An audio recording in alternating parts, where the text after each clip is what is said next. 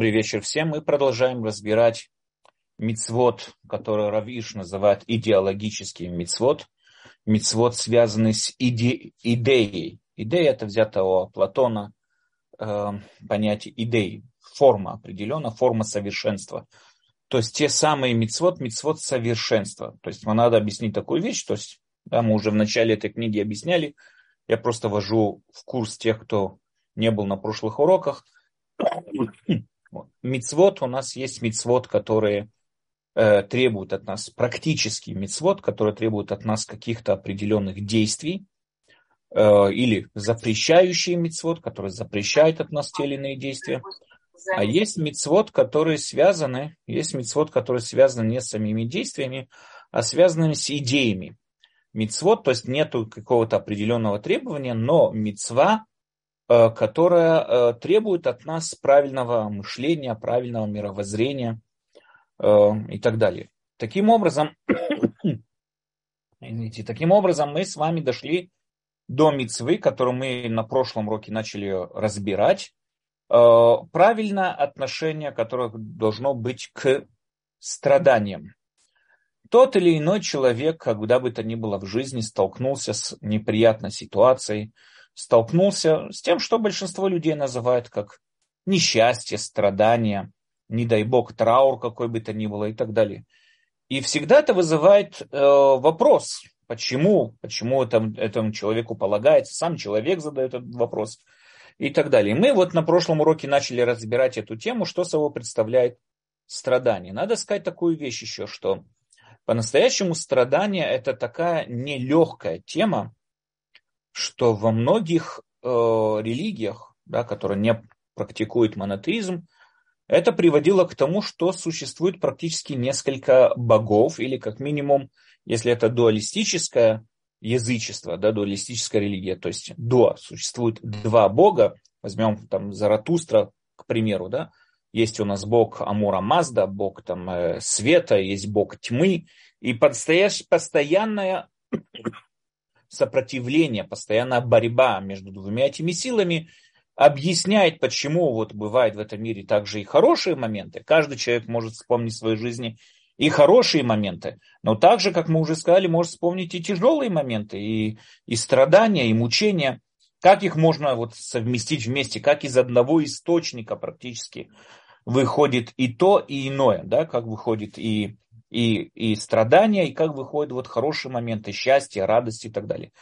Э, для большинства людей наиболее, скажем, такой вот э, объяснимый э, ответ, который вот был достаточно популярен, связан с тем, что есть много богов, есть разные силы, разные силы, которые борются в этом мире, разные боги, которые борются в этом мире и так далее, и так далее. Вот сопротивление, вот этот вот конфликт, сопротивление этих богов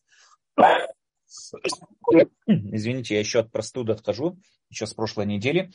Так вот, э, сопротивление всех этих богов, это и есть вот моменты, которые вот люди переживают и счастье, и несчастье. То есть это, да, есть иногда такой бог берет вверх, иногда другой бог берет вверх. Мы же люди, которые глубоко верят в единое Всевышнего, в единую власть. Мы глубоко верим, что всем мир, в мире управляет только одно единое желание – и тогда мы по-настоящему сталкиваемся с этим вопросом, как такое возможно, как такое может быть, что вдруг происходят те или иные э, страдания, несчастья и так далее, исходящие от Всевышнего, который как минимум мы воспринимаем как добро, как источник всего бытия, почему вдруг происходят э, страдания, мучения, траур и так далее. На прошлом уроке мы с вами сказали, что к этому вопросу есть две два подхода.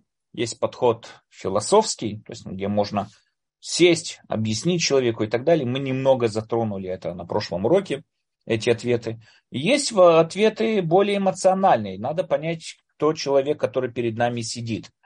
То есть, если человек, который сидит перед нами, задает этот вопрос с точки зрения философии, его по-настоящему интересует, как вот получается, исходит источника добра, как может сойти вот страдание.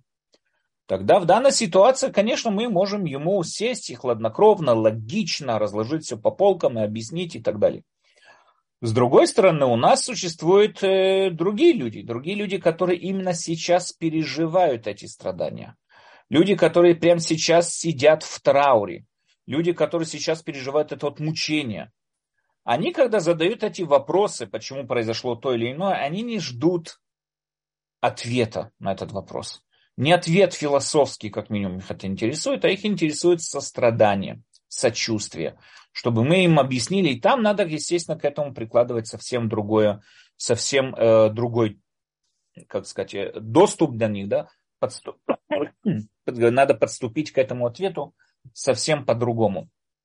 Таким образом, здесь мы уже будем использовать больше риторики, больше такой эмоциональной риторики, попытаться как-то со сочувствием им как-то это объяснить и найти что-то в этом хорошее и так далее. Поэтому мы сейчас с вами попробуем, э, на прошлом уроке у нас было такое предисловие к этому пониманию страдания, поэтому рекомендую те, кто не, не, не слышали прошлый урок, я рекомендую его э, прослушать. Но в этом уроке мы сейчас будем более близко и тесно использовать текст э, Равирша. Равиш начинает эту главу, опять же, с абзаца в Торе, который говорит, вот я цитирую этот абзац Торы, и мы его попытаемся с вами разобрать. Говорит Всевышний, извините, говорит Муше, говорит Муше еврейскому народу, это книга Дворим, говорит Муше еврейскому народу. И помни весь путь, каким вел тебя Господь Бог твой, вот уже 40 лет по пустыне. Да, помни этот путь, который был далеко не легкий путь, которым Всевышний вел тебя 40 лет по пустыне. Для чего? Говорит Тора, чтобы смирить тебя, испытать тебя, знать, что в сердце твоем. Будешь ли соблюдать его заповеди или нет? Для чего Всевышний водил нас 40 лет по пустыне? Это всем понятно, что это была непростая ситуация, это постоянная зависимость, это далеко не, не э, приспособленные для человеческой жизни условия. Пустыня. Всем понятно, что собой представляет пустыня, и до какой степени нелегко и некомфортно со всеми чудесами, которые там были, все равно это, во всяком случае, пустыня. И почему он вел нас 40 лет по пустыне? Здесь Тора приводит нам э, два объяснения. Первое, чтобы смирить тебя, да, страдания, вот это вот кочевание по пустыне, страдания, чтобы в первую очередь смирить тебя. Второе, чтобы испытать тебя. Да, второе, что значит испытать? Знать, что в сердце твоем, будешь ли соблюдать его заповеди или нет. Надо здесь заметить еще одну такую вещь. Рамбам в своей книге Мурейны Вухим задается вопросом, когда он там затрагивает тему о единстве Всевышнего, знании Всевышнего и так далее. Что значит, для кого предназначены испытания? В первую очередь, для кого предназначены испытания? Да, то есть э, Всевышний так прекрасно знает, кто перед ним стоит. Мы с вами говорим о абсолютном разуме, абсолютном знании. Понятно, что он, как говорится в народе, читает все мысли, читает все сердца, все перед ним раскрыто. Он и так прекрасно знает, кто перед ним находится. Зачем тогда испытывать? Испытывать, э, Всевышний ставит перед нами испытания, вот мы затронем тоже более широко на этом уроке, извините, ставит испытание перед человеком для самого человека. В первую очередь, чтобы сам человек осознал, кто он, что он и на что он способен. Поэтому, когда мы говорим с вами о испытаниях, которые ставит человек, Всевышний перед человеком, эти испытания предназначены не для Всевышнего. Он и без этого все прекрасно знает, и кто перед ним стоит, и как он себя поведет в той или иной ситуации. Испытание в первую очередь для самого человека, чтобы сам человек осознал, кто он. Чтобы сам человек понял, кто он. Многие люди живут, как мы опять же да, более широко это раскроем, э, многие люди живут в определенных, знаете, прикрываясь определенными масками. Он вот на, ну, показывает, да, то, что называют на публике, он один человек, вот ведет себя с другими людьми так вот и так вот. А кто он на самом деле? Очень часто человек обманывает сам себя. И он до такой степени обманывает сам себя, что ему очень тяжело познать себя. Одна из фраз, которая, э, э, которая эм, скажем так, пробудила Сократа постоянному поиску, это фраза, которая висела на храме бога солнца греческого Аполлона, которая звучала, это мой перевод, «познай себя». Я не знаю точно, как это на русском, но познай себя. Что это за требование такое? Познай себя. Я и так себя знаю. Меня зовут Даниэль Маршальский, живу там-то и там-то. Я и так себя прекрасно знаю. Я не должен, мне не должен кто-то со мной же меня и знакомить. Видя себя в зеркале, я всегда прекрасно себя знаю, кто я такой. Познай себя, имеется в виду, познай, кем ты по-настоящему являешься, какие твои возможности, какие твои силы, на что ты способен. И вот это, вот как мы дальше с вами это раскроем, это раскрывается именно тогда, когда человек выходит за пределы зоны своего комфорта и уюта. Потому что когда человек находится в зоне комфорта и уюта, он может вокруг себя построить иллюзию, обманывая сам себя, не других людей, сам себя обманывая. Но когда он выходит за рамки комфорта и уюта, тогда он по-настоящему знакомится, первый раз знакомится с самим собой, кем он является на самом деле. Соответствует ли он своим мировоззрением, соответствует ли он своим, своим той идее, которую он проталкивает и так далее, и так далее. Тем самым образом испытания, э, испытания в первую очередь предназначены для человека. И здесь мы с вами видим, что 40 лет скитания по пустыне написано в Торе, во-первых, чтобы смирить человека, успокоить его гордыню или чтобы там, да, смирить человека.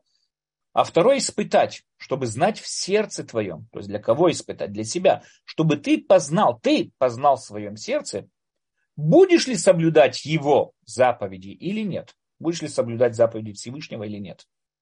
Дальше. И смирял он тебя, то есть Всевышний, да? И смирял он тебя, и дал тебе голодать, и питал тебя маном, чего ты не знал, и не знали твои отцы, чтобы дать познать тебе, что не хлебом одним живет человек, но всем, что исходит из уст Господних, живет человек. Здесь Тора списывает нам еще и третью причину о, о страданий. Если первые две, то, что мы сказали, смирить свою гордыню, смирить себя. Второе, познать себя. Третье, осознать, внедрить в свое сознание, что мы абсолютно зависим от Всевышнего. Как это происходит, мы дальше попытаемся раскрыть это более подробно. Но в основном третья причина для того, чтобы человек осознал, что он полностью зависим от Всевышнего, питается Всевышним, скажем так, и то, что он там, да, делает от себя требуемые вещи и так далее, но очень много факторов от человека независим. Человек может стремиться получить высшее образование, то самое образование, которое может дать ему хорошую зарплату, он может, там у него есть планы на обеспечение своей семьи, у него есть все что угодно, но бумс, вдруг кто-то начал какую-то войну, и все планы его рухнули. Или вдруг пришла какая-то эпидемия, и все его планы тоже рухнули может быть, миллионы людей, вот мы в Израиле, когда жили, там огромное количество ресторанов, успешных ресторанов закрывались из-за того, что не выдерживали все вот эти вот карантины, которые были во время короны и так далее. То есть у человека были планы, он учился на шеф-повара, он получал высокое, большое образование в этой отрасли, и все что угодно. У него был удачный ресторан, у него были планы на всю свою жизнь, и он был уверен во всех успехах и так далее, и вдруг пришло то, что пришло, пришла корона, пришло все, и все его планы моментально были стерты. Все его планы были стерты. Как есть известная фраза, хочешь насмешить Бога, расскажи ему о своих планах. То же самое здесь. Человек должен внедрить, он по-настоящему верующий человек должен жить идеей, что полностью вся его жизнь, полностью зависит от Всевышнего. Да, он должен планировать, он должен э, прикладывать усилия, это все понятно, но он никогда не должен забывать, кому он практически благодарен. Дальше. Платье твое не ветшало на тебе, и нога твоя не опухала вот уже сорок лет. И знай в сердце твоем, что как вразумляет человек сына своего, так Господь Бог вразумляет тебя. И здесь мы с вами сталкиваемся с еще одной причиной, можно сказать, э, или даже не причина, а как общий подвод всех итогов, что страдания предназначены для нашего воспитания. Все, что мы с вами перечислили до этого, смирить себя, познать себя через испытания и также внедрить в свое сознание ту мысль, что мы абсолютно зависим от Всевышнего, это все предназначено для чего Всевышнему это надо? для того, чтобы воспитать нас. Да, чтобы мы воспитали себя, и для этого иногда для воспитания требуется приложить те или иные меры для вот, перевоспитания ребенка и так далее. Нам очевидно и понятно, что воспитание ребенка требует часто, не часто, надеюсь, не часто, но все-таки требует, да, да, каждая семья по-своему, но требует какие-то прикладывать какие-то не очень приятные меры, как и для родителей, так и для детей. Воспитание требует иногда даже и жесткого такого вот наказания, да, там ограничений, наказания. Это и есть воспитание. Потому что если дать ребенку, позволить ему абсолютно все, естественно, что это не воспитание, это балование и не воспитание. Само то, что то есть воспитание не всегда проходит в приятной для нас обстановке, скажем так. Но иногда ребенок может ощущать, что вот он в недостатке, вот его здесь в чем-то ограничили и так далее, и так далее. Иногда родитель даже может ощущать огрузение совести, но это есть воспитание. Таким образом, подведя итоги, что мы с вами видим о страданиях в пустыне?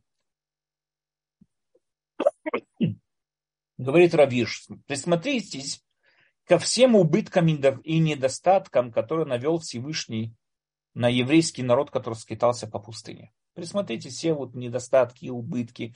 Были разные змеи, скорпионы, и что только каких недостатков не было. Понятно всем, что, как я уже сказал до этого, само нахождение в пустыне. Пустыня это место, которое не предназначено для человеческого обитания, для человеческой жизни. Она не соответствует жизни человека, далеко не комфортное место. И 40 лет скитаться по пустыне, это, конечно, нелегко, это даже тяжело, несмотря на все чудеса, которые были вокруг. Все они, говорит нам Тора, все они были для пользы. Тора нам говорит, все 40 лет скитания по пустыне несли какую-то цель. Была польза в этом. Чтобы познали люди свои слабости и ограничения в первую очередь. И также, чтобы осознали мощь Всевышнего и оценили его доброту. Надо понять такую вещь. Часто дети, говорит Равиш, мы это знаем на своем опыте тоже, часто дети не ценят родителей, пока сами не сталкиваются с первыми трудностями. Всегда, когда вот человек рассказывает или, знаете, как-то сказал в свое время Марк Твейн, очень интересную фразу, он сказал примерно так, когда мне было 14 лет, мой отец был таким глупым, что я с трудом мог его переносить. Переносить его общение с ним. Когда мне исполнилось 21 год, я был изумлен, как поумнел этот старик за 7 лет. То есть всегда, если у Марк Твейна это было в 14 лет, сегодня человечество развивается намного медленнее. Я думаю, что в 20 лет, 18, 19, 20 лет Многие дети уверены, что они намного более умнее своих родителей. Они бы повели себя по-другому. Они сделали бы то и другое. У них свои планы, у них все то. А родители какие-то отставшие, не понимающие, не знающие современной жизни и так далее, и так далее. Но как только они сталкиваются с первыми трудностями, жизненными, жизненными трудностями, тогда им проявляется по-настоящему, открывается мудрость родителей опыт родителей, жизненный опыт, ум родителей, тогда они по-настоящему начинают понимать и ценить своих родителей. То же самое и в отношении евреев со Всевышним.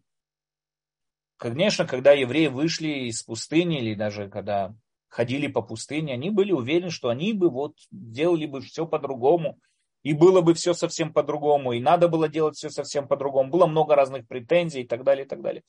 Но ответ нет. Только когда ты первый раз столкнешься с первыми трудностями, тогда ты по-настоящему и поймешь того человека, кто эти трудности пережил. Тогда ты по-настоящему и оценишь тот вклад, те усилия, которые вложили в тебя твои родители, для того, чтобы тебя поставить на ноги, для того, чтобы тебя воспитать, сделать из тебя человека. Когда ты первый раз, вот когда появятся твои первые дети, тогда ты поймешь весь тот труд, все эти усилия, и тогда ты по-настоящему оценишь родителей. То есть получается, что человеку очень тяжело оценить вложенный в него вклад, когда у него все хорошо, когда у него все в изобилии, у него все хорошо. О, отлично, он, он живет в покое, в покое, у него все отлично, и он, ему очень тяжело оценить все, что связано с этим. Но когда все-таки он сталкивается с трудностями, тогда он способен по-настоящему оценить весь тот вклад, вложенный в него. Испытания дают человеку возможность, говорит Равиш, столкнуться с трудностями, перебороть их и подняться на более высокий уровень. Как мы уже с вами сказали, человеческая жизнь начинается тоже фраза, не помню от имени кого, но человеческая жизнь начинается тогда, когда он выходит за зону комфорта. Когда он живет в комфорте, он живет в определенном, ну, грубо говоря, таком инкубаторе. Ему все хорошо, ему все приятно, у него все. Он жизни своей никогда не познал. Когда человек выходит за зону комфорта, за зону уюта, тогда практически начинается его первая встреча с его жизнью. Тогда он по-настоящему столкнулся вот с жизнью и так далее, и так далее. Именно с трудностями, с жизнью, когда, когда он вышел за границы своего комфорта. Это были слова, с которыми Муше обратился к народу в то время. Но и мы, наши люди, то есть несмотря на то, что книга Дворим была обращена, это было последнее, как мы говорили на прошлом уроке, это последнее э, э, выступление, скажем так, Муше перед народом, Книга Дворим это одна, одна длинная речь. Это была длинная речь Муше перед народом. Э, Все равно его слова актуальны, как и вся Тора, так его слова актуальны в наше время тоже. Мы тоже должны брать их в основу. И говорит Равиш, каждый человек должен осознать, что без руки Всевышнего как бы живем в пустыне. И только Бог придает своим добром возможность жить и существовать. Как я уже привел выше пример, человека могут быть миллион разных планов. У него может быть много, знаете, даже есть люди, у которых что-то получается, у других людей не получается. У того, да, получается. Но он должен всегда помнить и никогда не забывать, что тот, у кого все получается, это только потому, что Всевышний наградил его талантом, Всевышний наградил его теми самыми условиями, в пределах которых он живет. Э, наградил его тем обществом, в котором он развивался, той семьей, которая ему все это дала. И тем самым образом все, что есть у человека, полностью все, что есть у человека, оно практически принадлежит, э, оно практически не, не заслуга самого человека, а заслуга Всевышнего. И человек, к сожалению, может это оценить по полной тогда, когда вдруг у него это все отбирается.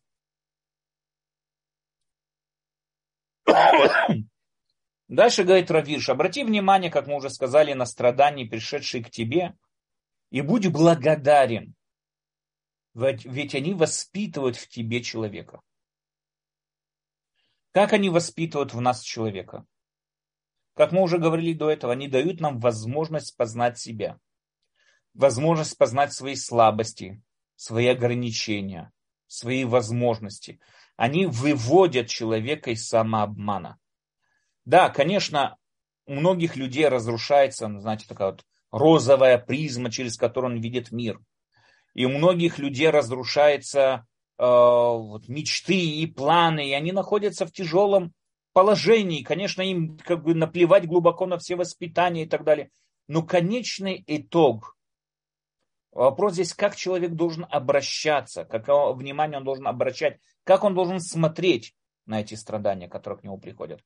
В конечном итоге он должен понимать, что страдания, пришедшие на человека, предназначены в первую очередь для самого человека. И более того, поймите, надо понять такую вещь. Мы с начала урока сказали, что вот этот вот вопрос по отношению к страданиям, к мучениям, почему Всевышний такое позволяет или почему Всевышний такое наводит, приводил многих людей к идее того, что, может быть, нету одного бога, может быть, есть несколько богов, как я уже сказал, там и у Заратустры, и многих других дуалистических религий, также других религий, которые включали в себя много разных богов. Всегда идут какие-то споры, всегда идут какие-то конфликты между богами и так далее. Это было единственное объяснение, почему. Потому что как может быть, от, если это один единый бог, и от него исходит все все сущее, все бытие. Значит, он добро. Почему он добро? Потому что если он ничем никому не обязан, значит, мы уже можем его по мнению Равсадия Гаона, определить как добро, как полное добро, так как же из этого добра выходит то, что приводит к страданиям? Говорит здесь Равиш, это, это неправильный вопрос изначально. Почему? Ну что это и есть добро. Надо понять такую ситуацию. Когда родитель сейчас наказывает ребенка. Ребенок плохо учился, получил плохую оценку, и родитель решил у него забрать, там, не знаю, что там, компьютер или какую-нибудь игру и так далее, потому что ребенок отвлекается, поэтому плохо учится. Естественно, что сейчас в сознании ребенка это страдание, это мучение. Как родитель мог пойти на такой жестокий шаг? Забрать единственную его радость в его жизни, вот эту вот игру или компьютер или что бы то ни было. Но когда ребенок вырастет, и когда ребенок по-настоящему получит правильное образование, учение, он, у него будет успех в жизни и так далее, он поймет, что сам этот шаг это и было добро, сделанное с ним. Только, как мы уже говорили, человек всегда смотрит на мир через очень узкую призму, вот эту вот очень узкую щель, щель своего настоящего. Он помнит прошлое, но не живет прошлым, а будущее он не видит. И он видит только настоящее. Всегда перед ним существует только настоящее. Это все, что перед человеком есть. И когда он видит это настоящее, в этом настоящем это сейчас э, большие трудности, большое мучение. Только когда он уже доживет до этого будущего, он уже увидит результат, он поймет, что весь этот результат нес большую пользу. Даже не надо так далеко отходить, когда родитель берет ребенка к зубному доктору. Все, каждый из нас был ребенком, все мы помним э, неприятные ощущения, которые у нас были от дантистов, особенно в Советском Союзе, если в Израиле это еще как-то происходит ласково и так далее. Но вот мой, жизнь, мой опыт от советских дантистов не очень приятный. И естественно, что в глазах ребенка родители над ним издеваются. Как такое может быть? Как можно приводить ребенка к таким учениям, там вот эти вот аппараты, которые шумят, ребенок в истерике, не хочет. Что родители к нему пристали? Но ответ это только потому, что ребенок еще не сформированный разум. Поэтому он не видит будущее, он не понимает будущее, будущее его не интересует. Поэтому он живет настоящим. Но проблема в том, что многие взрослые люди тоже живут только настоящим, не видя будущее. И у них возникают все эти вопросы, почему это происходит. Но говорит Равиш только когда человек пройдет этап перевоспитания, когда человек познает себя, когда человек познает свои способности, свои возможности, до чего он мог дойти, какие... тогда он поймет, что все, что вот он пережил сейчас, все вот это тяжелые э, жизненные его э, ситуации и так далее, периоды, это все было ему в пользу. Это все было пользу для него. И только тогда он будет благодарен Всевышнему. Но проблема в том, что мы нетерпеливы, мы хотим сейчас, а сейчас мы мучаемся и страдаем. Говорит Равиш, они проявляют страдания, проявляют тебе власть Всевышнего, его мощь и силу его добра. Мы видим, как в сознании своем Всевышний все зависит от Всевышнего. Хочет заберет, хочет отдаст, хочет все что угодно. Я уже говорил постоянно, да, любые планы, которые есть у человека на жизнь, они в секунду могут измениться совершенно независимые от, его, от него факторов. А совершенно независимые от него факторов. Он напланировал всю жизнь вперед, и все прекрасно знал, и все, и то, и пятое, и десятое. Какая-то летучая мышь в Китае сбежала с лаборатории, и все, и началась всемирная эпидемия. Он что-то там планировал и так далее, открыл где-то какие-то сети ресторанов в каком-то городе, но вдруг началась война, и все его планы, все его планы абсолютно рухнули и так далее. То есть мы видим здесь наше, ну, знаете, грубо говоря, ничтожество, ничтожность, нашу ничтожность по отношению к по-настоящему огромной, без, безграничной мощи Всевышнего. Это нам дает правильный приоритет, это нам дает правильную оценку происходящего в жизни. Испытание есть еще одна очень важная вещь. Это название нашего урока, можно сказать. Испытания закаляют тебя и готовят к тяжелым ситуациям в жизни. Человек, когда... Знаете, что такое закалка? Ну, грубо говоря, да, будь то в здоровье, с точки зрения здоровья, человек, который там, не знаю, кувыркается в снегу и прыгает в прорубь и закаляется холодной водой зимой. Что это дает? Это дает ему возможность, когда тело в следующий раз соприкоснется, соприкоснется с э, тяжелой ситуацией, он сможет отреагировать, он сможет правильно среагировать в данной ситуации. Он уже подготовленный человек. Его организм уже подготовлен к этому.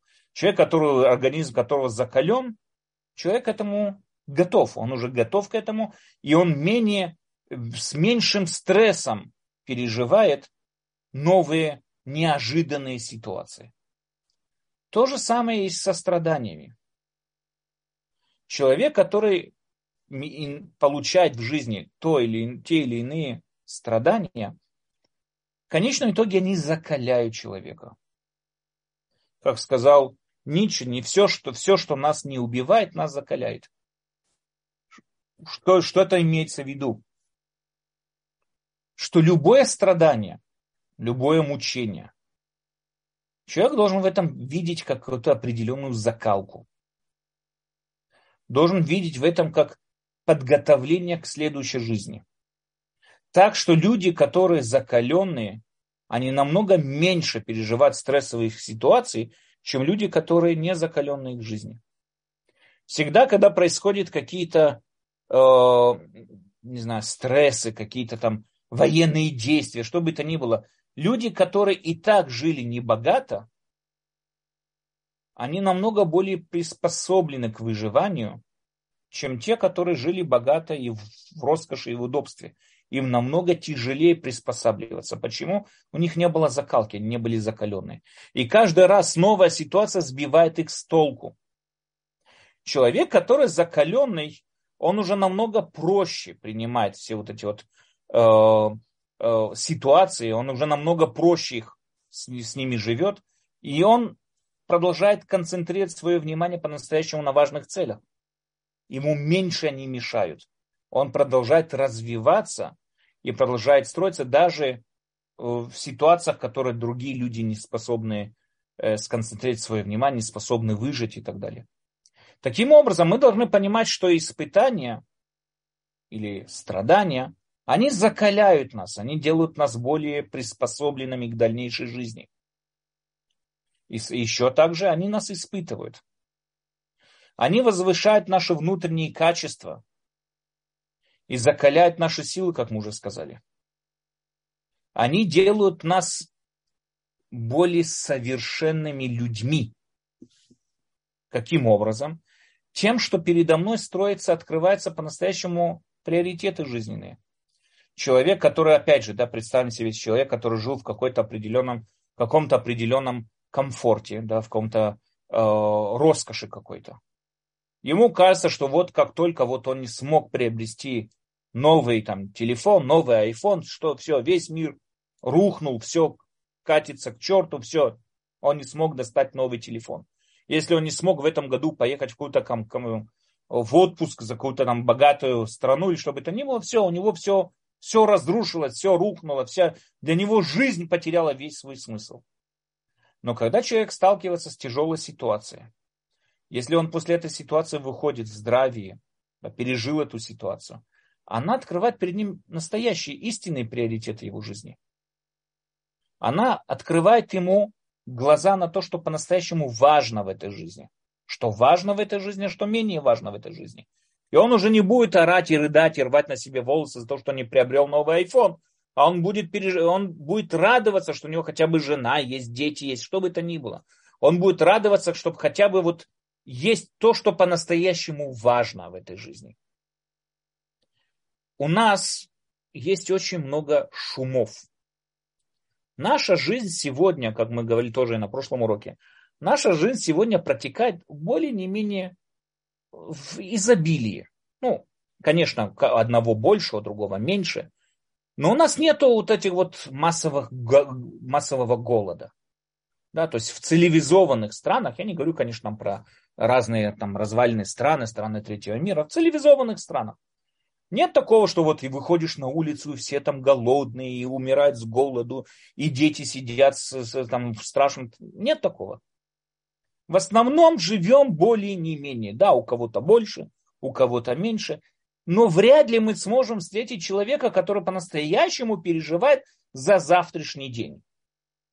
Есть, есть разные э, социальная помощь, надбавки, все что угодно. Конечно, есть, конечно, есть у нас и бездомные, конечно, у нас есть и несчастные, не, не, не спорю с этим. Но в основном, средний человек, в основном он редко сталкивается с такими вот ситуациями, что прям вот он не знает и не понимает, что ждет его за, за завтрашним днем и так далее. Поэтому нам это дает возможность э, интересоваться не завтрашним выживанием, а интересоваться развлечениями, балованием самого себя и так далее. Поэтому у нас все больше и больше внимания отходит на погремушки, скажем так. Как я уже привел пример, на новые темы, телефоны, новые компьютеры, там, не знаю, какие-то фильмы, которые мы смотрим. Уходит у нас, у нас очень много шумов, отвлекающих нас от истины. Потому что у нас по-настоящему освободилось очень много времени для переживания не о завтрашнем дне, а мы переживаем о других вещах. Там новые телефоны, новые это, сплетни про разных там известностей и так далее. Очень много у нас есть тем, которыми мы интересуемся. Но проблема в том, что все эти темы создают огромный шум. Шум в нашем сознании. Этот шум очень часто сбивает нас с толку, не давая возможности по-настоящему оценить, что важно в этой жизни, а что нет. И как мы говорили до этого, человек, который э, не смог в этом году поехать в Турцию, или человек, который там, не знаю, не смог приобрести себе новый телефон, или человек, который там, не знаю, что бы то такого не произошло, не смог себе это приобрести или сделать, он по-настоящему очень сильно расстроен. В чем ты расстроен? У тебя дети сытые, жена довольна или муж довольный. В чем ты расстроен? Расстроен, потому что по-настоящему весь этот шум сбивает с толку. Более того, задача всего этого шума сбить нас с толку. Сегодняшняя экономика рассчитана на то, что не уговаривают нас, что вот э, без этого куска хлеба это не выживешь. Наоборот, все настроено на то, чтобы уговорить нас, что без этого вот аппарата, без этого вот гаджета, без этой вот поездки туда-то и туда-то, мы просто не люди, мы не сможем выжить, мы не сможем жить. И человек по-настоящему начинает да, в это вот впрягаться для того, чтобы получить ту или иную вещь и так далее. Это все сбивает его с толку. Это все приводит к тому, что у него, как я уже сказал, много шумов, отвлекающих очень много пятен, и он теряет приоритеты своей жизни. Он теряется во всем этом. Когда приходят определенные страдания, когда человек, а всегда то, что происходит при страданиях, о том, что человек, его сознание сжимается, когда его сознание сжимается, концентрируется больше на нем, тогда у человека, скажем так, отсеиваются все лишнее. Все лишнее. Он теряет интерес все, всем больше и большим вещам. И все больше и больше выделяются по-настоящему для него важные вещи. И тем самым образом у него опять же прорисовывается настоящая важность, ради чего мы живем. Все эти посторонние шумы отходят в сторону. Когда человек в хорошем настроении, каждый из нас это знает, да, когда мы в хорошем настроении заходим в какой-нибудь магазин или торговый центр, готовы купить и то, и все, и все у нас глаза разбегаются, нас по-настоящему все интересует. Почему? Наше сознание расширяется. Более того, наше сознание всегда ему природно расширяться. Оно расширяется. Чем больше мы приобретаем вещей, тем больше, тем на больших вещей распространяется наше сознание. Теперь эта вещь не просто вещь, это моя вещь. Я ее приобрел, это моя вещь. И вот это, что это моя вещь, входит в мое сознание. Мое сознание распространилось также и на эту вещь. Чем больше вещей я приобретаю, тем больше расширяется мое сознание. Также и наоборот, чем больше расширяется мое сознание, тем больше вещей она ищет, на чем на что распространиться. Поэтому, когда у человека хорошее настроение, он идет за покупками, закупается и покупает много того, что в дальнейшем окажется абсолютно лишним, не имеющим никакого отношения, никакого смысла. Но для него это вот он чувствует себя хорошо. Когда же человек болеет, или у него боль, какая-то, или что бы то ни было, переживания какие-то, его сознание сужается и концентрируется именно сугубо на этом переживании.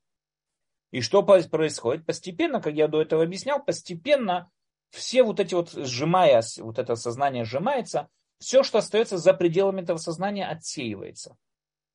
И чем больше сознание сжимается, тем меньше остаются вот эти вот посторонних шумов его сознании. И тогда человек остается один на один с по-настоящему самым важным для себя. Тем самым образом страдания пробуждают человека. Они ставят перед ним по-настоящему, скажем, такой вот указательный знак на то, что по-настоящему надо на него обращать внимание. Есть еще одна вещь. Человек, который живет счастливо, радостно, у него все хорошо, он забывает о своих обязанностях. Человек ошибочно принимает свое благополучие как то, что с ним всегда вечно с ним. Ему все хорошо, у него все отлично, у него все нормально. Он забывает о своих обязанностях. Он забывает, перед кем он за все обязан. У нас, знаете, Месилят и Шарим, Рамхаль в книге Месилят и Шарим пишет, что у человека есть два положения, да, ну, грубо говоря. Богатство, уют, комфорт, богатство и нищета. Оба этих состояния – это большое испытание для человека. Нищета, понятно почему, потому что человек ограничен, он не может себя прокормить, он не может прокормить семью, само вот это вот состояние, оно очень тяжелое. Это понятно, что это страдания, испытания, понятно. Но богатство-то при чем? А при том, что здесь человек проверяется, не забудет ли он о Всевышнем. Человек, который живет в роскоши, он снимает себе обязанности и разрешает себе поступки, которые до сих пор до этого запрещал. Он чувствует себя раскрытым, раскрепощенным. Ему, он даже не останавливается на секунду, не думает. Он над, над всем, у него все хорошо. Жизнь протекает без какого-то вот тормоза, чтобы остановиться и подумать, что правильно, что неправильно. Он просто живет. Ему и так все хорошо и приятно. Когда человек вдруг начинает останавливаться, когда начинает задумываться о всем, тогда, когда вдруг резко что-то происходит не то. Тогда вдруг человек останавливается, пересматривает свою жизнь, думает о, о том, что вот выполнил ли он свой долг перед Всевышним и так далее. Есть тоже очень известная фраза, я по-настоящему искал ее источник, нашел около 18 источников, поэтому я ее скажу просто без источника. В окопах нет атеистов. Это шикарная фраза, которая говорит нам простую вещь. Человек может быть атеистом, Человек может отрицать Всевышнего до того, как он по-настоящему сталкивается с тяжелой ситуацией. Когда он находится уже в окопах, в окопах атеистов нет. Во время стра- э, страха, стресса, да, например, когда человек, вот опять же в окопах, да, находится в какой-то опасности смертельной и так далее, все люди будут верить в высшие силы без проблем и будут все надеяться на их вмешательство. То есть человек, к сожалению, вспоминает о Боге тогда, когда уже все, вот уже по-настоящему тяжелая ситуация. Когда ему все хорошо, он редко, то здесь пропустит молитву, то там пропустит молитву, то здесь не выполнил какую-то заповедь, то там, да, о чем проблема? Ну что ему все хорошо, ему приятно, ему хорошо, он живет в комфорте, опять же, все прекрасно и замечательно.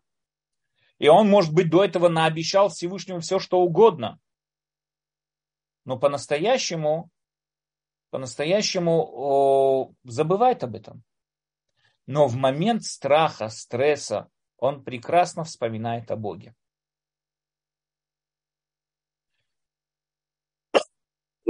Человек, который забывает о Всевышнем, очень часто использует все то добро, которое получил, против самой воли Всевышнего, не ради выполнения его воли.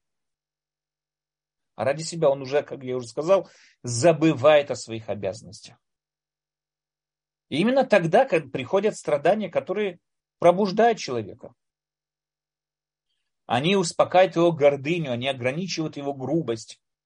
И тем самым человек, который страдает, человек, который находится в трауре, заметьте, это всегда люди, мы на себе также знаем, как в страданиях, да, не дай бог, чтобы кто-то знал о трауре, но те или иные мучения, страдания, там, ограничения, каждый из нас в том или ином случае переживал.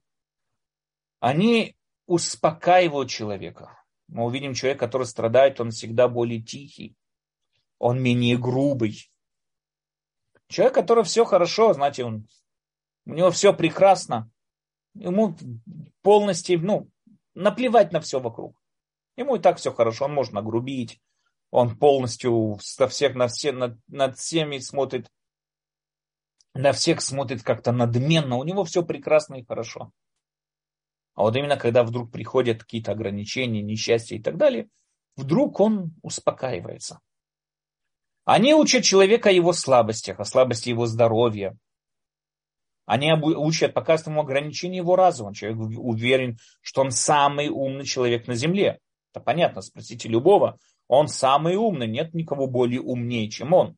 Он найдет, любой человек может найти миллион ошибок в поступках каждого человека, кроме, своей, кроме своих поступков. Но когда приходят страдания, вдруг он осознает, кто он есть на самом деле ограничение своего разума, слабость своего здоровья, бессилие его воли. Они напоминают ему о том, кому все изначально принадлежит. Это тоже очень важная вещь, как мы уже сказали. Да? Напоминают, что весь этот мир, наша жизнь, наш комфорт, наше удобство, все, что у нас было до этого, все это принадлежит не человеку, потому что это ему не подвластно то ему напоминают, кто по-настоящему является хозяином всего.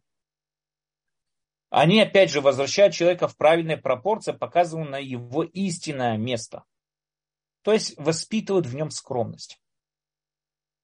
Дело в том, что вот мы еще с вами поговорим о теме гордыня, но дело в том, что человек может очень легко забыться в своей гордыне и представить себе, что все, что вот у него есть, все, что вот он заработал, это его личные достижения. Тора называет это кухи в оцим еди. Да, моя сила и моя и сила моей руки. Мощь моей руки, все, что у меня есть, это мое достижение. Но это далеко не так. Я вот уже не раз рассказывал такой рассказ, мне кто-то рассказывал, один из моих когда-то был знакомый человек, после армии он поехал в Центральную Америку. На экскурсию принято в Израиле после там, особенно после прохода там в боевых частях, там часто, э, которые выходят из э, армии, они едут там на прогулку, я не знаю, как сказать, такую экскурсию, прогулку, ну что это не спланированная экскурсия, то есть они берут рюкзаки, берут там все, запихивают чем надо и улетают там какие-то там Индия очень популярная, Э, там Тибет очень популярный, есть, которые летят в южную, в центральную, центральную Америку и так далее, и так далее. Это помогает очистить свое сознание, очистить себя. И так это считается. В всяком случае, он был в Центральной Америке, если не ошибаюсь, был в Гундурасе. И он как-то шел по рынку Гундураса, вот его сознание, вот к нему пришло такое вот озарение. Он проходил по рынку Гондураса и увидел там, как мальчик один, семилетний мальчик, ну, маленький, не знаю там сколько ему, 6-7 лет, он мне сказал, продает э, сосиски. Ну, идите, знаете, из чего эти сосиски сделаны. Но он продает сосиски. Он там за, за, приглашает, как заманивает людей. Он ему кричит, гринго, гринго, там, хот-дог, да, вот это горячая, горячая сосиска, вот эта горячая собака, то, что называется, сосиска в булке. И вдруг его озарило что-то. Он увидел этого мальчика, он ему напомнил его младшего брата. Теперь этот человек, он живет в Израиле, он живет в Хайфе. Жил, когда я с ним, с ним был знаком, он жил в Хайфе. И он э, закончил школу с отличием, пошел в армию. В армии он служил офицер э, на флоте израильском, но он был, э, занимался электроникой на, корабле, на военном корабле. Был офицер, занимающийся электроникой, всеми электронными системами и так далее. После этого он там пошел учиться в университет, получил образование и потом в дальнейшем был инженер-электрик, который делает, планирует микросистемы, да, вот эти вот чипы всякие. И вот он рассказывает, что вот он, он вот когда был после армии, он там, он знал уже прекрасно распланированную свою жизнь, что его ждет в дальнейшем и так далее. Его младший брат тоже примерно такого возраста. И он прекрасно понимает, что его младший брат тоже, наверное, пойдет тем или, тем или иным образом, но тем же путем. Наверное, тоже закончит школу, наверное, тоже хорошо, потому что брат тоже был хорошо учился, у них вообще семья интеллигентов. И закончит, наверное, школу хорошо, наверное, тоже пойдет в армию, наверное, тоже пройдет офицерские курсы, наверное, тоже получит высшее образование и так далее, и так далее. Но вполне может быть, что этот мальчик, который продает сосиски, вполне может быть, что этот ребенок намного более талантлив, чем его брат. Кто сказал, что нет? Он его не знаком, он с ним не знаком. И вполне может быть, что если бы этому ребенку были даны те шансы, которые были даны его младшему брату или ему самому, Вполне может быть, что этот ребенок достиг бы величайших достижений. Там, не знаю, открыл бы, там, не знаю, новое лекарство от борьбы с раком. Я не знаю, что, все что угодно. Но их шансы никогда не равны. И никогда не будут равны. Потому что этот человек, который мне рассказывал, родился, как я сказал, в интеллигентной семье в городе Хайфа, которое образование их, как бы для них очень важно было образование и вся семья была направлена в вот это вот от, ну, в русло образования, получения образования и так далее, и так далее. Уже изначально шансы этих людей абсолютно не равны. Так вот, он то, что получил высшее образование, конечно, здесь его услуга, здесь его заслуга тоже. Он приложил усилия, он учился, и то есть все, и как бы, да, приложил к этому усилия. Но самое главное здесь что? То, что он родился в правильной семье. То, что он родился в правильной стране. То, что, он, то, что ему жизнь предоставила те шансы, у которого этого ребенка, которого в Гундурасе нету и никогда не будет. Потому что отец этого ребенка торговал сосисками, дед этого ребенка торговал сосисками, прадед не знает, чем другим там торговал. И дети этого ребенка будут торговать сосисками, если не наркотиками. То есть шансы никогда не равны. Мы часто гордимся своими достижениями, чего мы достигли в этой жизни и так далее. Но если мы посмотрим, у каждого человек рождается с определенными шансами на успех. Он рождается э, в определенной семье, в определенный период времени. Очень много факторов, которые, как мы говорили уже до этого, очень много факторов, связанных с его удачей, которые абсолютно от него независимы. Так как тогда человек может прийти и представить себе, что по-настоящему он чего-то достиг в этой жизни? Опять же, конечно, он тоже от себя много что сделал. Потому что есть люди, которые рождаются в благополучных семьях и все как следует, но они бездельники и не готовы прикладывать усилия. Такое тоже может быть, конечно. Он тоже приложил усилия, но все равно с огромным уважением к его усилиям родился бы он в другой стране, у других родителей, в другой ситуации, всего этого бы не было. Всех его достижений бы не было. Так как может прийти человек и гордиться чем бы то ни было, своими достижениями?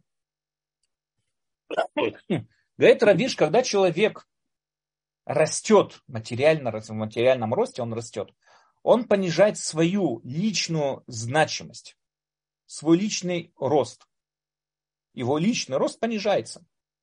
Мы видим, когда человек концентрирует свое внимание на материальности, понижается его душевные качества, его скромность, понижается его правильное восприятие всего происходящего в этом мире, понижается его духовный рост. И человек, самое главное, забывает. Над всем его имуществом есть одна власть, которая решает все. Но что он ошибочно присваивает те достижения сугубо себе. Он их заслужил. Но по-настоящему, как мы с вами видим, это не так. И здесь самое опасное, он начинает использовать это имущество уже против воли самой той власти. Он уже перестает помогать нуждающимся. У него уже вдруг выходят какие-то идиотские, искривленные, мировоззренческие, какие-то философские, криво-философские взгляды, мол, что нищие пускай сами о себе заботятся, что эти бездомные валяются на земле, пускай пойдут работать. То есть это все отговорки для того, чтобы им не помогать.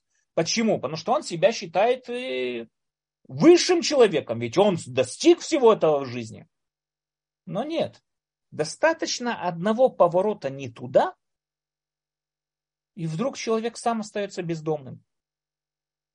Вдруг человек сам оказался на улице выброшенным. Не туда, и не, не его вина. Может быть, миллион разных вещей. Много разных факторов. Так как ты можешь гордиться надменностью смотреть на бездомных, на нуждающихся, считать себя таким великим, ведь я достиг своей жизни, значит, каждый может достичь того и так далее. Это полная ошибка, это полное заблуждение. Приходят страдания, и кувалда бьют человека по голове. И тем самым образом у него все ставится на свои места. Все входит в свои рамки. Все входит в рамки правильные пропорции. И он вспоминает, кто есть он и кому он по-настоящему всем обязан, и до какой степени он должен быть благодарен Всевышнему за все то, что тот ему позволил достичь в его жизни. Но кроме того, страдания показывают человеку еще одну вещь. Они показывают человеку также и его возможности, его величия. Как мы уже говорили, у человека очень много отвлекающих факторов, да, посторонние шумы. Они мешают ему познать самого себя. Не только познать ценности в его жизни, но и познать самого себя, кто он есть на самом деле. Э, человек практически, находясь в зоне комфорта и уюта, он никогда не ознакомится с самим собой. Человек раскрывает свою сущность тогда, когда он по-настоящему первый раз столкнулся с какой-то тяжелой ситуацией. И это открывает ему глаза на то, кем он является, как он среагировал, как он подействовал, как он, что он сделал и так далее. У него появляется время обратить больше внимания на правильные приоритеты своей жизни. На, там, скажем, богобоязнь, любовь к Богу, служение перед Всевышним. Страдания делают из человека, скажем так, богослужителя. Когда человек решается, лишается экономической уверенности, когда он не знает, что его ждет завтра, у него есть, когда у него есть там не минимальная одежда, да, там немного еды, крыша над головой, здоровье после тяжелой болезни, что бы это ни было, это его пробуждает тому, что он под подкровительством Всевышнего. Несмотря на все те страдания, которые к нему пришли, все равно он видит, что среди всех этих страданий есть просвет. Что несмотря на все эти страдания, есть кто-то, кто заботится о нем. Именно в недостатке мы сможем оценить то, что у нас было. И тем самым образом мы полагаемся на власть Всевышнего. Когда человек оценивает то, что у него, то, что у него есть, так когда это то, что у него есть, вдруг резко пропадает. Таким образом, человек, который вдруг неожиданно что-то произошло, какие-то ограничения, мучения и так далее, он начинает по-настоящему ценить то, что у него было до этого. И это как минимум должно раскрыть его глаза о том, до какой степени он был зависим от Всевышнего до какой степени Всевышний о нем заботился. Бывает очень часто, когда мы видим, допустим, опять же, да, на примере с детьми, когда мы видим, что ребенок пренебрегает какой-то вещью. Я ему там купил какую-нибудь, там, не знаю, какую-нибудь дорогую вещь. Я вижу, что он эту вещь не ценит, пренебрегает этой вещью. Одно из его, скажем так, из воспитательных методов это отобрать эту вещь. Я тебе там дал кого-нибудь там, не знаю, купил тебе какую-нибудь там игру или компьютер. Я вижу, что ты им пренебрегаешь, валяется этот компьютер на любом месте по всей квартире. Вообще за ним не следишь. Хорошо, я у тебя его отберу. Почему? Потому что когда вдруг у ребенка этот компьютер пропадает, он начинает ценить. Ценить эту вещь. Он понимает, до какой степени он в ней нуждается, как она для него важна. И вполне может быть, что в следующий раз он проявит к ней больше уважения. То же самое и здесь. Когда у человека все хорошо и приятно, как мы уже говорили до этого, он теряет ценность, ощущение ценности всех этих вещей, пренебрегает ими. Но когда вдруг происходит какое-то вот ограничение его возможностей, он начинает сразу же ценить все то, что он потерял. Более того, говорит Равиш, страдания, как мы уже сказали, закаляют, закаляют волю человека. При материальном недостатке человек полагается на себя и на свои внутренние силы. Тем самым образом он постигает, он познает, как мы уже говорили не раз, на что он способен. Он познает в себе те самые силы, которые до этого не знал, что они в нем есть. У человека есть много разных скрытых сил. Ну, у каждого человека есть что бы то ни было. Ради каких-то определенных ситуациях он вдруг находит в себе силы, которые никогда не верил, что они в нем есть. Он находит в них вдруг какие-то возможности, которые никогда не думал, что они в нем существуют. И вот страдания, мучения учат человека открывать в себе эти силы. Это дает ему, как мы уже сказали, правильные пропорции, приоритеты, да. Это поднимает его показывает ему, что с чем он по-настоящему, кто он есть на самом деле и с чем он всегда останется. Так как его имущество может прийти, может уйти, так как все вокруг вот эти вот отвлекающие шумы приходят и уходят, но его качество характера, его сила воли, то, что он выработал в момент этих страданий, всегда остается при нем.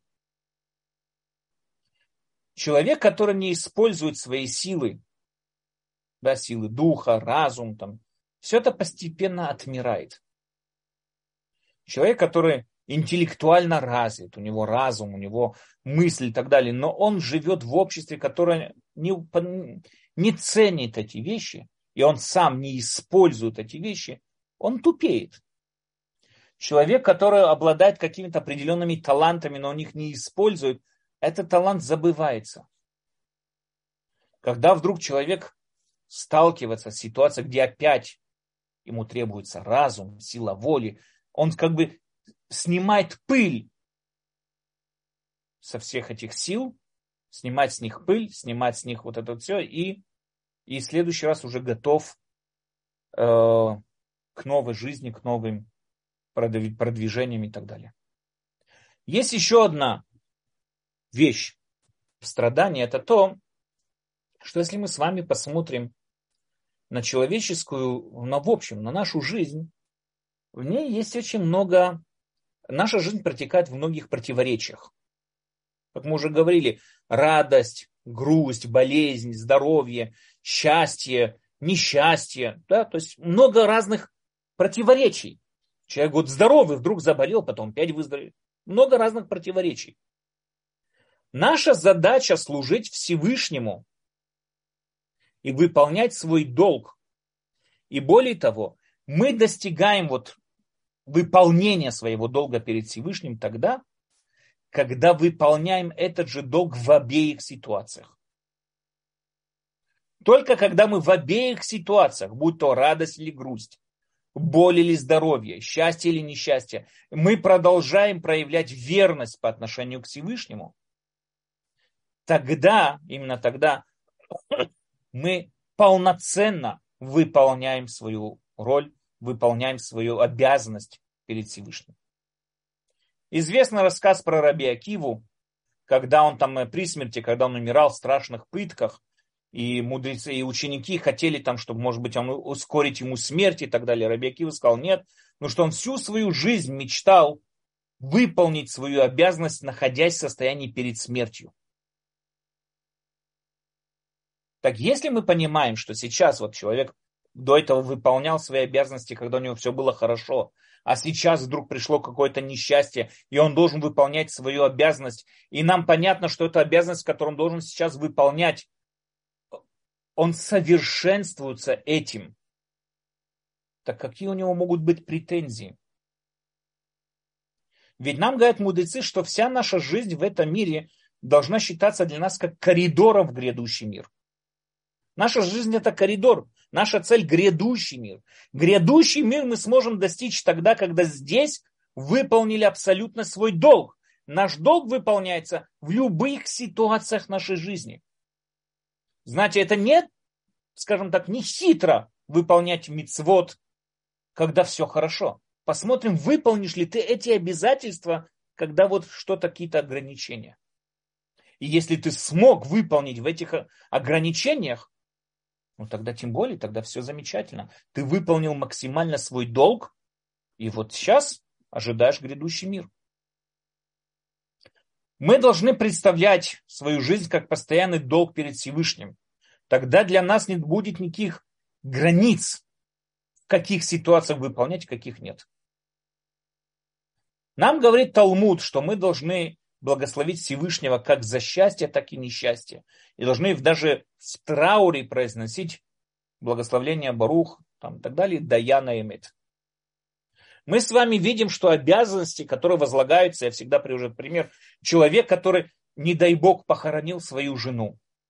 И сейчас он разбитым сердцем возвращается с кладбища, ему непостижимый траур, он с ней прожил долгую жизнь и возвращается с разбитым сердцем в трауре. Он стоит и молится ту же самую молитву, которую молится жених канун перед тем, как зайти под хупу и вести невесту. У одного это самый грустный, самый траурный день в его жизни, а у другого это самый счастливый день в его жизни. И с точки зрения в основном большинства мицвод, они одинаковые. Потому что как и в той ситуации, так и в другой ситуации мы всегда должны выполнять наши обязанности перед Всевышним. Поэтому перед тем, как говорит Равиш, перед тем, как убедиться, перед тем, как возмущаться за страдания, мы должны убедиться, что по-настоящему, по-настоящему мы выполнили все максимально, что от нас требуется. А если нет, так в чем здесь вообще возмущение? Говорят нам мудрецы, говорит Талмуд, что человек, который, если пришли страдания, проверь свои поступки, написано в Талмуде. Если ты проверил и не нашел каких-то проблем в своих поступках, проверь уровень учения Торы. Может, недостаточно внимания Торе уделил. Если проверил и все в порядке, тогда это страдание любви, чтобы довести тебя до совершенства. Именно в страданиях совершенствуется человек. Как только становится тяжело, не забивайся в угол, говорит Равиш. Э, в угол депрессии, отчаяния, а наоборот, встань во весь рост перед Богом, прими страдания с достоинством и скажи, так как я выполнял свои обязанности до, так же я собираюсь выполнять свои обязанности и после. Но есть еще одна вещь, и на этом мы закончим. То есть у нас уже немножко вышли за временные рамки. Страдания воспитывают не только отдельного человека. Страдания воспитывают группу людей и объединяют их вместе. Через общие страдания формируется сознание людей в один общий этос. Люди перестают, их объединять что-то общее. Через мучительную историю еврейского народа проявляется власть Всевышнего. Да, как известна фраза там Толстого, что вот его доказательство существования Бога, говорит Толстой, это судьба еврейского народа. Несмотря на все его мучения, несмотря на все его страдания, несмотря на все то, что он пережил, он продолжает существовать и развиваться. Он не просто существует, знаете, как цыгане, которые просто скитаются с места на место и все. Его культура процветает. Его культура никак не убиваема, как и сам народ неубиваемый. Именно вот мучения, через которые прошел еврейский народ, сгруппировали его культуру, его сознание, сделали его цельным народом. Они напоминают народу, что полагаться можно только на Бога, а не на другие силы. Ведь только Он сохранил нас как народ, несмотря на все наши трудности. Поэтому, когда вот опять же, да, закончим вот этот, подведем итог. Говорит Равиш, страдание человека – это вопрос, как мы уже сказали, он, конечно, философский, но также можно и без философии. Мы видим, как вот Равиш, используя риторику, объясняет нам, до какой степени, во-первых, это зависит от нашего ракурса, зрения и так далее. Но кроме того, если мы понимаем, что страдания исходят от того самого источника, который несет добро, значит и в страданиях мы должны найти какую-то пользу и какое-то добро. И несмотря на то, что нам тяжело и мучительно, мы должны воспринимать это как страдание любви, и сурим шелаава, страдание любви, страдание заботы. Тогда намного легче будет перенести эти страдания. Тогда намного легче будет пережить эти страдания и после них уже встать с новыми силами, закаленной силой воли, когда перед нами проявятся все правильности наших, э, наших ценностей, что по-настоящему ценно в этой жизни. И тогда мы уже после этих страданий поднимаемся совсем на другой уровень, совсем открываются перед нами совсем другие возможности, и мы продвигаемся дальше, продолжаем свой духовный рост. Окей, мы с вами закончили эту тему, непростую тему. И да, есть вопросы. Спасибо большое. Действительно, тема очень сложная, и эти вопросы, которые стоят перед каждым человеком в жизни, и, и философски размышляют все об этом. И спасибо, что вы так легко нам объяснять такие сложные-сложные вещи. Но я, вот видите, как со мной все выражают благодарность. Но вот у меня лично есть вопрос, мне кажется, он немножко перекликается с вопросом нашего, наших слушателей, э, которые уже написали вопросы. Э, вот этот мальчик, да, который продавал сосиски, ведь если бы этого мальчика была вера во Всевышнего, то ничего нет невозможного. Нет, конечно, совершенно верно. Конечно. Я не спорю о том, что у него есть возможность. У него, конечно, другие, другая совсем жизнь. И он может достичь успехов, никто с этим не спорит. Но понятно, что его шансы кардинально отличаются от шансов того человека, который воспитывался в интеллигентной обычной семье. И поэтому, если он уже чего-то достиг, конечно, тот мальчик для тех же самых достижений, он, конечно, должен приложить нечеловеческие возможности, нечеловеческие силы. Он способен, но от него это требуется намного больше. Поэтому, если человек уже чего-то достиг в своей жизни, обрати внимание, кто тебя туда подтолкнул, в какой сфере ты воспитывался, к чему ты пришел. Я хочу заметить еще одну такую вещь. Мы на прошлом уроке привели пример наоборот. Человек, который пережил катастрофу, mm-hmm. и из-за катастрофы вот это выработалось, у него такая вот мотивация огромная к, к э, заботе о своем, там, не знаю, выживании, и в конечном итоге он стал самым, одним из самых богатых людей Америки. То есть мы с вами видим, да, то есть из тяжелых, наоборот, то же самое. Тяжелые шансы, невозможные шансы, но если они подталкивают человека, толкают его, и он из этих шансов выходит, он выходит на уровень выше любых других людей, которые достигли этого же самого в уюте и комфорте. Поэтому, опять же, каждый человек должен понимать, те шансы, которыми, которыми его наградил Всевышний, это есть как факт, и в них он должен продвигаться. Но, конечно, человек, который выработал, вырос в той семье, в Хайфе, которая, естественно, что его шансы были на успех намного выше, начальные, начальные шансы намного выше, чем у того ребенка. Несмотря на то, что тут ребенок тоже может пробиться и так далее, конечно. Спасибо. Но у, у родителей этого мальчика, ну, я имею в виду, который в Хайфе, из Хайфы, у него, они, наверное, прошли достаточно сложный путь, чтобы их сын смог вот... Вполне может быть, вполне может быть, конечно. А может быть, тоже у них они были из интеллигентной семьи, я не знаю. Может быть, и их родители были из интеллигентной семьи. Э, может быть, они по-настоящему прошли тяжелый путь. Вполне может быть. Но в конечном итоге я как бы взял как отрывок именно вот этого вот мальчика, да, не вхожу там, ведь все мы там от Авраама, и у Авраама был тяжелый путь. Я имею в виду то, что вот этот вот человек, вот этот, который мне рассказывал о вот этом личном своем сознании, вот это, которое он получил на рынке, на вот этом вот базаре в Гондурасе, так вот, он, у него уже совсем другие шансы. Конечно, у него будут другие шансы, начальные шансы у него совсем другие. То есть старт разный. А да. А вот как нам не упустить то, что нам Всевышний дает, и не пройти мимо этого? И это хороший вопрос, это хороший вопрос. И мы с вами видим по всей этой главе, что, как и пишет Рави, что в основном происходит то, что люди забывают об этом.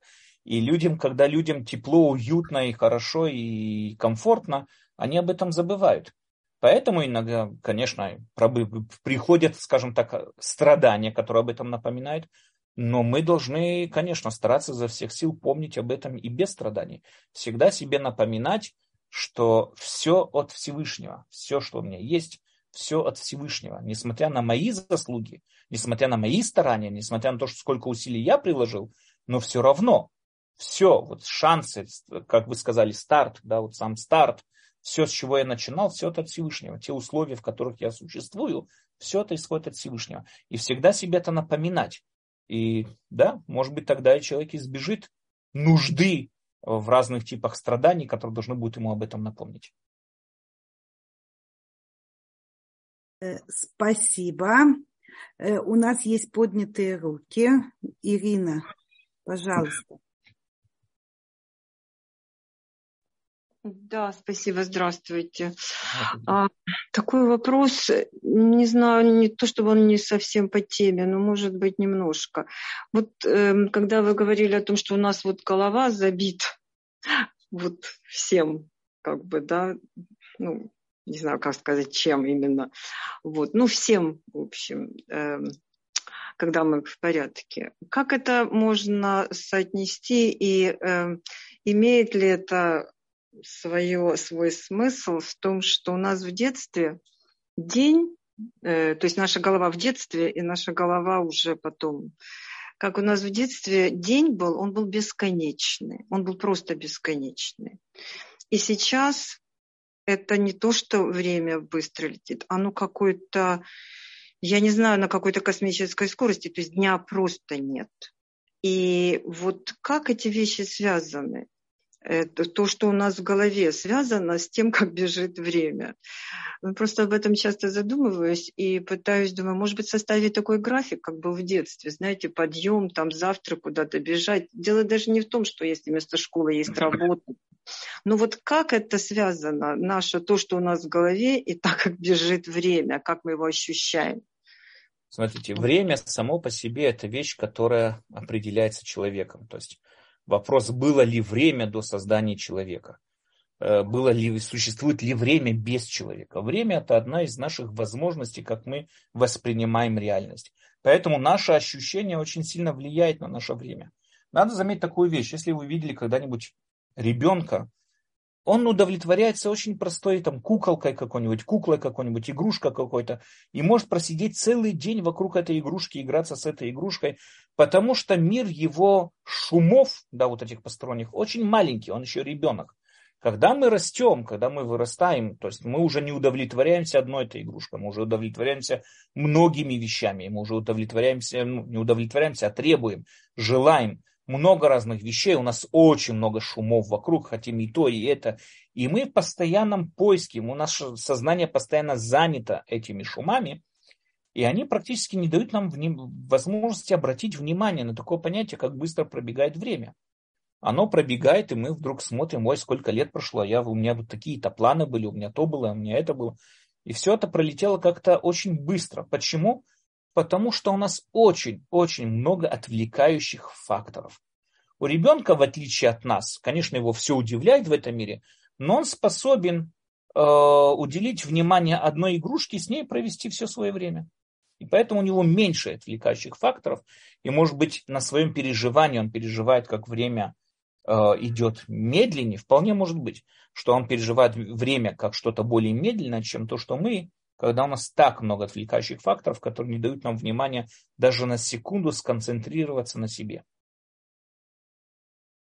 Да, спасибо.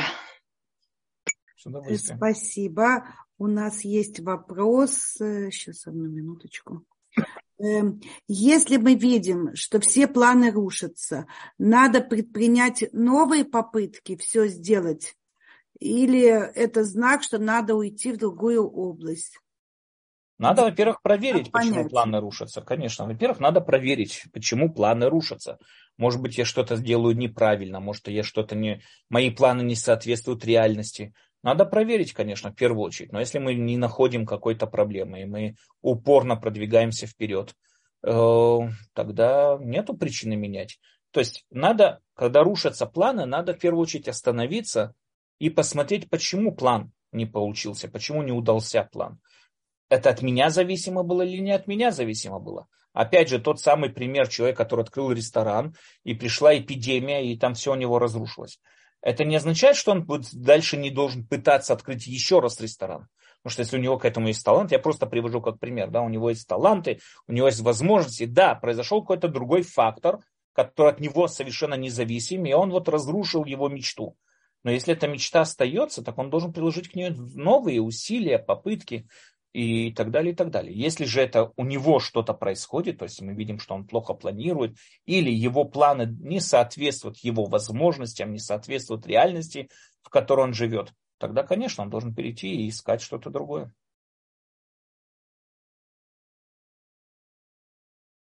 Спасибо. Э, еще наша слушательница хочет задать вопрос. Ирена, пожалуйста.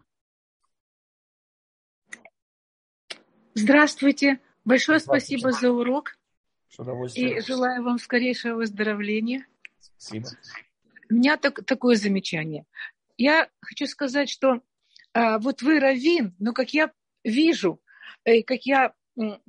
Вы, у вас были лекции Тора, связанные с науком, Тора и наука. И также во многих ваших лекциях, я практически во всех, очень связано все с психологией. Я понимаю, что э, э, иудаизм – это действительно ключ к пониманию всего мира. Я хотела бы просто э, попросить, предложить, может быть, вы можете сделать еще лекции, которые вот как сегодняшняя, связан. У нас еще очень много лекций на, на, как сегодняшняя. У нас Я очень толстая книга. С психологией, с псих... Да-да, все ваши лекции все ваши лекции связаны абсолютно э, с, с повседневностью, с внутренним миром человека. И связь с психологией очень-очень э, полезна. Потому что я сегодня слушала каждое слово, вот как бы отзывалась э, как бы от моей жизни, психологические какие-то вопросы. Так вот, Конечно, я хотела бы... С удовольствием. Во-первых, спасибо. Во-вторых, я вам скажу такую вещь. Когда я ищу что-то в Торе в первую очередь я ищу что-то, что можно применить в практической жизни. То есть Тора – это инструкция, как Рамбам пишет, да, до этого у нас были циклы по Рамбаму. Рамбам пишет, что Тора это, инстру, это инструкция, как правильно жить в этом мире. Поэтому я в первую очередь ищу что-то, что можно применить на практике, как вы правильно говорите, там, психология и так далее, и так далее. Я ищу что-то, что можно по-настоящему применить на практике. Э, книгу, которую мы с вами сейчас изучаем, это книга Хурев Рав Ирша, она занимается именно актуальностью заповедей в наши дни и почему они очень важны для нас, для современного человека. Мы сейчас вот поэтому мы разбираем эти заповеди. Равиш тоже очень много приложил усилий в изучении психологии человека. То есть еще психологии не было. Если я не ошибаюсь, он жил еще до того, как Фройд раскрыл свое психоаналитику и первые свои труды о психоаналитике, но он, Равиш, уже затрагивал эти темы, которые в дальнейшем Фройд их раскрыл.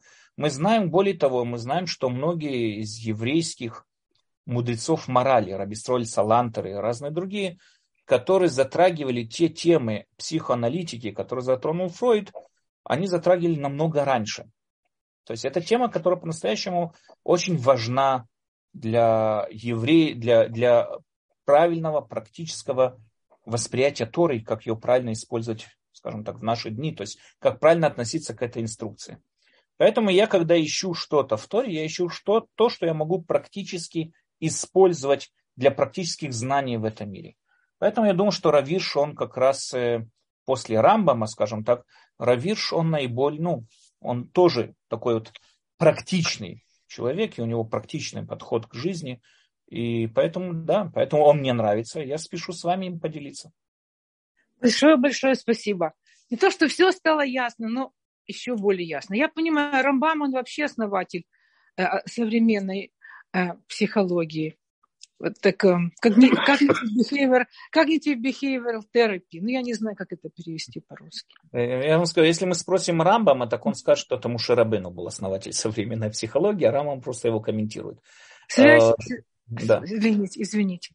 Да-да, все правильно. Связь мышления с поведением. Вот это да. как я в Америке живу. Связь мышления это, это, это Рамбам, как бы он это изложил. Угу. А, а Раби Ирш, да. Большое-большое спасибо. С большое, большое спасибо. спасибо вам. Это был да, спасибо большое. Будьте здоровы. Спасибо. Спасибо. Вам тоже всего хорошего. Спасибо. Спасибо большое. Я вижу много благодарности, но есть еще один вопрос. Да, и здесь вот я вижу, есть благодарность Толдоту. Нельзя не присоединиться и сказать, что да, у нас очень хороший старт, который нам создал Толдот. И благодаря инициативе этих людей, которые основали Толдот, организацию сайт и саму, и саму вот эту обще, общественную такую э, не знаю, как сказать, компанию, то благодаря ей у нас вот уже родились уроки в Zoom. И человек в любой стране мира может слушать наши уроки. И вот вопрос, он очень длинный, я постараюсь его сейчас прочитать. Рав Даниэль, но ведь человек может стать успешным, где, где ему не требуется образование, в учреждениях а идти по своему пути. И тут тогда родители были бы не правы. Э, что-то запрещали ребенку. Большинство миллионеров бросили школу в раннем возрасте. Стать миллионером не, э, э, не равно, э, рано бросить школу. Но главное не образование, чтобы стать кем-то, если есть понимание, кем хочешь стать. Э, не всем людям суждено стать кем-то успешным за счет образования. Многие не понимают этого. Совершенно правильно. Я не говорю, что образование это важность всего. Но те миллионеры, которые говорите, там, допустим, которые нам известно, что они не закончили свои вузы, э, от Билл Гейтса, Стив Джобса, там, не знаю, там, как его там основатель э, Фейсбука и так далее, конечно, но все равно они жили, они воспитывались, они находились в той среде, в которой не находился тот мальчик, который продавал сосиски в Гондурасе. Было определенное, а, э, скажем, круг общения, в котором они общались, в котором они воспитывались, э, круг общения, который э, подталкивал их к успеху. В основном все эти миллионеры, да, учились в каких-то очень дорогих вузах.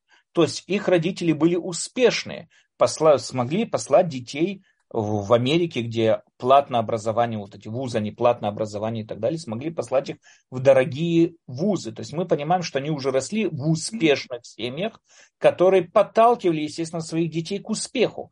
Только родители думали, что успех можно достичь через э, образование, а дети оказались более скажем, такие успешные в теме бизнеса или в теме чего бы то ни было, и дошли до этого же успеха не в теме образования, но если не через образование. Но если мы с вами представим Стив Джобс, если бы он был по-настоящему не человек, который родился там в своей семье, а был бы там, мама, там, не знаю, наркоманка, а папа там какой-нибудь там бандит, и, и он был бы вообще негр, который жил в южных районах Лос-Анджелеса, вряд ли бы он стал Стив Джобсом. Не имеет значения, где бы он учился, где бы он не учился. Образование – это один из инструментов, которые нам даны для успеха. Если человек может и не использовать этот инструмент, да. Но опять же, его духовный мир, культура, в которой он воспитывался, все это, друзья, с которыми он общался, все это его и подтолкнуло к тому самому успеху, все это его подтолкнуло к тому, кем он стал в дальнейшем. Но опять же, да, то есть если сравнить с тем мальчиком, который я привел рассказ из Гундураса, может быть, он тоже может стать каким-то бизнесменом, мультимиллиардером, вполне может быть. Но понятно, что стартовое начало Стив Джобса э, с точки зрения семьи, с точки зрения круга общения, с точки зрения места жительства, никоим образом не приравнивается с тем мальчиком, который в Гондурасе торговал сосисками. Спасибо большое. Я смотрю, наши участники не отпускают э, вас, они хотят еще. Давайте последний вопрос. Ашер, пожалуйста. Да, шалом вам. Шалом, здравствуйте, Ашер. Меня слышно, да? Замечательно. Спасибо вам, спасибо вам за лекцию. А, мы вот говорим об успехе, но как мы тот мальчик, который торгует сосисками, ведь он успешный в своем деле, в торговле сосисками. Ага. Понимаете, успех, успех каждого зависит от, на своем месте. И Всевышний, я просто свое измышление, определяет, где он будет успешный. В торговле сосисками или в торговле биткоинами. У него Совершенно 2 доллара верно. в день или 2 миллиона. Совершенно я как верно. бы вот так понимаю. Да, но я говорю с точки зрения, да, сам, но я говорю с точки зрения, как должен... мы смотрим на этот успех. Нам понятно, что тот, кто торгует биткоинами и удачно торгует ими, он понятно, что тем самым, что он может обеспечить себя, свою семью, он может обеспечить их образованием, может обеспечить их уютом, он может обеспечить их всем, всем нужным для жизни. В отличие от этого мальчика, понятно, что каким бы он успешным не был в той отрасли, это все равно не тот успех, который мы хотели бы для себя. Вы правы, конечно, что даже среди нищих есть богатые, даже среди богатых есть нищие. Все, срав... все оценится в сравнениях, я с вами согласен. Но все равно нам понятно, что богатый среди нищих – это не та участь, которую бы я или вы, или кто бы то ни был, хотел бы разделить. Ну тогда получается, что сам Всевышний распределяет э, нашу жизнь и успех. И тогда... Он совершенно есть... верно. Да, в этом, то, что я говорю, да, что человек очень часто об этом забывает. И вот э, и принимает на себя все свои успехи, все свои достижения, забывая, что практически всем он обязан Всевышнему. Совершенно верно. И когда приходят определенные страдания, они ставят его на место. Конечно, только надо подчеркнуть, шансы, которые наделяет нас Всевышний, да, вот эти стартовые шансы, они, да, они от Всевышнего, но как мы себя поведем в рамках этих шансов, это уже зависит от нас. Потому что, опять же, человек может родиться в очень успешной семье, и очень все у него будет хорошо, но не использует свои данные шансы. Он бездельник, и он там, не знаю, там э, хулиган какой-то, и он не достиг ничего в своей жизни. А этот же мальчик, он может, там, не знаю, себя рано или поздно взять в руки, и, допустим, да, там, и каким-то нечеловеческими усилиями стать лауреатом Нобелевской премии по квантовой физике. Вполне может быть. Понятно, что, что в конечном итоге выбор стоит за самим человеком. Но нам понятно, что выбор происходит в рамках тех стартовых шансов, которые уже дал Всевышний нам. И поэтому благодарны мы должны быть не себе, ну, как бы не на себя брать вот это вот заслуги, а не забывать, кому мы по-настоящему всем обязаны.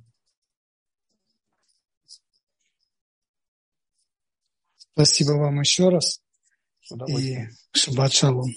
Шаббат шалом. Спасибо большое. Да, и напоминаю, что мы встречаемся ровно через неделю. И я так понимаю, будет новая тема, да?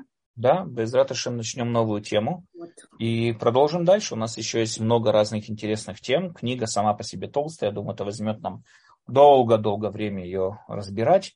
И без раташем мы, да, увидимся без раташем через неделю. Да, Всего всем хорошего. Hashem, и... Значит, у нас такой длинный сериал, так что... Да, да. Всего Нам всем очень интересно, и мы готовы. Да. До свидания. Все, всего До свидания. хорошего. Еще раз спасибо.